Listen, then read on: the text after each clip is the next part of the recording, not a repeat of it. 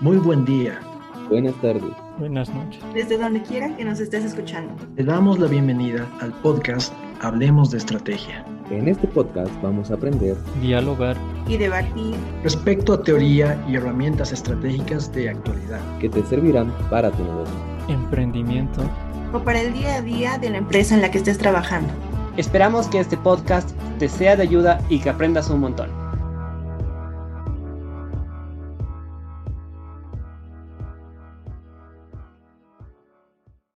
Hola nuevamente a todos nuestros queridos oyentes y sean bienvenidos al episodio número 3 de Hablemos de Estrategia, tu podcast favorito.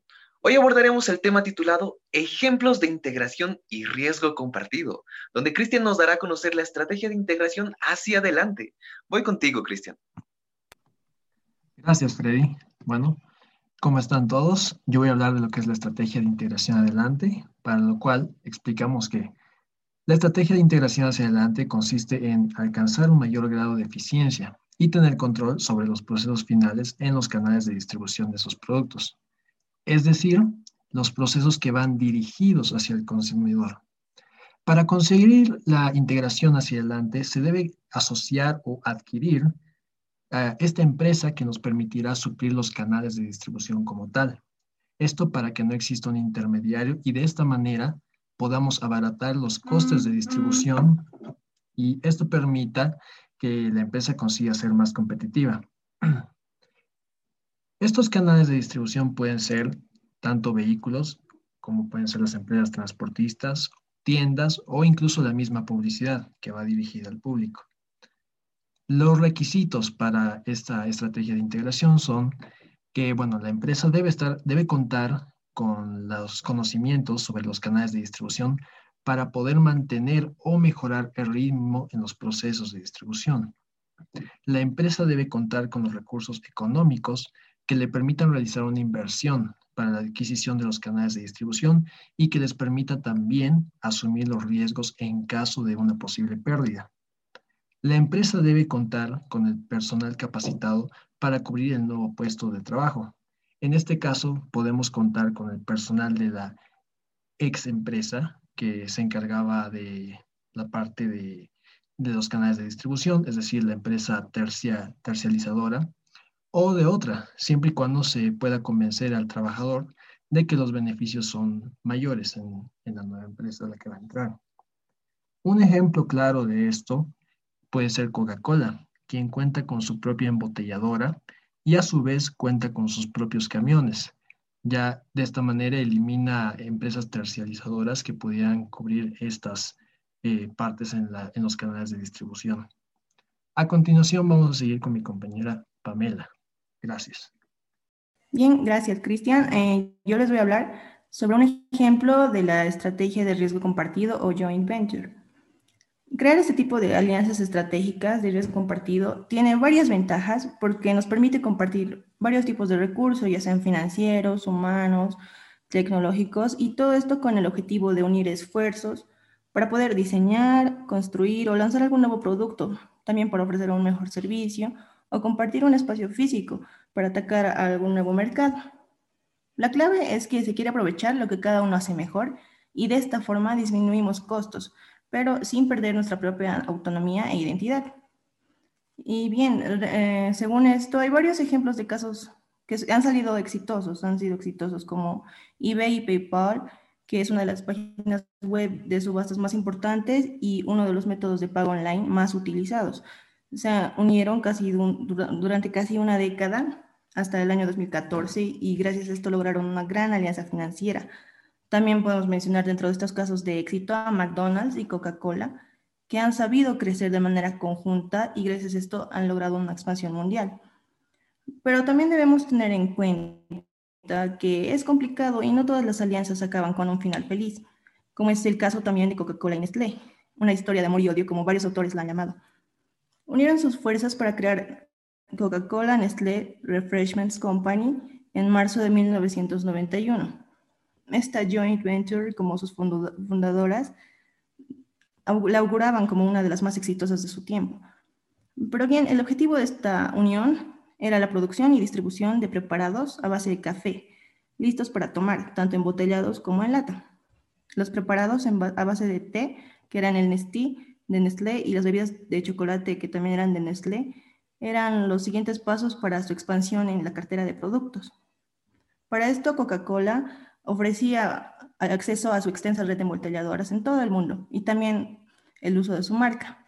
Por su parte, Nestlé también debía aportar su marca, además de sus fórmulas de café, su tecnología y su know-how en el proceso de producción. Esta nueva compañía estaba estructurada como una empresa filial y al 50% se repartían los beneficios y las pérdidas a iguales. Aunque al principio las dos partes han puesto todo su empeño para lograr el éxito, han ido apareciendo problemas relacionados con los distribuidores, los canales de distribución, las diferentes políticas retributivas en cuanto a escala salarial de los ejecutivos también, y aparte hubo un cambio en la estrategia de Nestlé con relación al Nestí.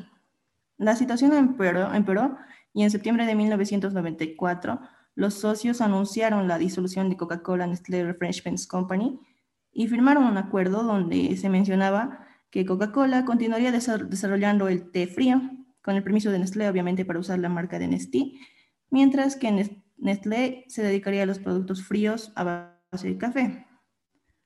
Pero bien, este ejemplo tampoco ha terminado muy mal porque ambos han decidido volver a intentarlo eh, y en 2001 han anunciado que volverían a lanzar la misma compañía, pero bajo el nombre de Beverage Partners Worldwide, que funciona como una unidad empresarial dedicada al segmento de bebidas emergentes y hacen especial énfasis en el café listo para tomar, té y bebidas clasificadas como saludables.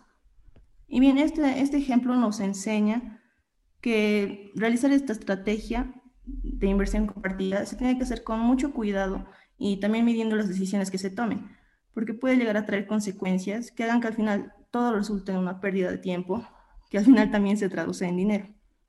Bueno, ese era el ejemplo de la estrategia de joint venture o eh, riesgo compartido. Vamos a continuar con mi compañero José. Gracias, Pamela. Bueno, continuando, comentaré sobre la estrategia de integración hacia atrás, la cual busca un mayor control sobre la propiedad de los proveedores en función al requerimiento de recursos y además busca integrar actividades de fabricación dentro de los beneficios.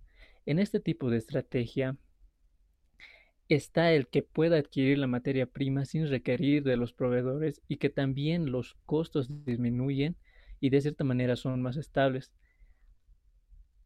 De esta manera se genera una mayor ventaja competitiva en el mercado y frente a otras empresas. También es necesario indicar que se debe contar con los recursos económicos y humanos necesarios para adaptarlos en función a las necesidades del cliente. Dando un ejemplo en esta parte, a nivel regional en Latinoamérica existe la empresa de lácteos Column, la cual es una cooperativa agrícola y lechera de la Unión, que es una empresa chilena productora de leche y sus derivados. Esta empresa como tal nace el año 1949 como una cooperativa de 70 agricultores ubicados en el centro de la zona lechera del país de Chile. El fin de esta, de esta cooperativa era recolectar leche que producían y procesarla juntos en una planta industrial para transformarla en productos lácteos que luego eran distribuidos a lo largo del país e incluso una distribución a nivel internacional. Por esta parte, se adentró en, una, en un poco de la estrategia de integración hacia adelante, pero mantenía firmemente la integración hacia atrás, la cual era producir y tener la materia prima necesaria para seguir con el modelo de negocio hacia adelante y tener una ventaja competitiva en el mercado. Ahora continúa tú, Freddy. Yo les voy a hablar sobre la estrategia de fidelización. ¿De qué trata? Esta es una estrategia exclusiva de cómo fidelizar a nuestros clientes, cómo ganártelo realmente y que ellos se puedan quedar contigo. ¿Quiénes pueden aplicar esta estrategia? En sí, esta va más aplicada para las empresas cuyo posicionamiento ya esté en un nivel alto o ya sean realmente conocidas y que así puedan permanecer eh, durante el mediano y largo plazo.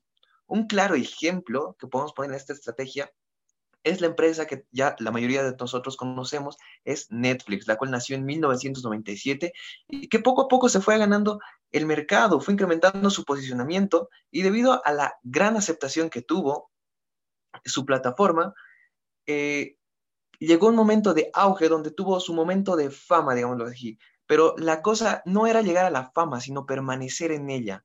Entonces, para que no sea un momento de fama pasajera, decidió aplicar la estrategia de fidelización, en la cual la compañía empezó a crear sus propias películas, películas y series originales que solo las encuentras en esa plataforma. Y así es como consiguió que todos sus clientes se quedaran en Netflix. Y pese a que diferentes plataformas eh, de streaming eh, aplicaron lo mismo, aún Netflix sigue en el primer lugar. Voy contigo, Cristian. Llegamos al final del episodio. Hablamos de las estrategias de integración, en las que podemos destacar la estrategia de integración hacia adelante, que nos habla de obtener un control sobre los procesos finales en el canal de distribución, y la estrategia de integración hacia atrás, que dirige a la empresa hacia los proveedores, insumos y materia prima. También hablamos de la estrategia de fidelización, que básicamente nos explicaba cómo ganarnos a los clientes y que no se marchen de nuestro lado. Y por otro lado, perdón. Y por último, hablamos del joint venture o riesgo compartido, que nos hablaba de la realización de inversiones conjuntas para mejorar lo que hacemos y disminuir costes sin perder nuestra identidad. Gracias. Espero que este episodio te haya gustado. Muchas gracias por tu tiempo y no olvides seguirnos en Spotify. Hasta la próxima. Hablemos de Estrategia es un podcast desarrollado en la asignatura de Dirección Estratégica 2, a cargo del MBA Leonardo Taborga y sus estudiantes de Ingeniería en Negocios Internacionales y Comercio Exterior en la Universidad La Salle, La Paz, Bolivia.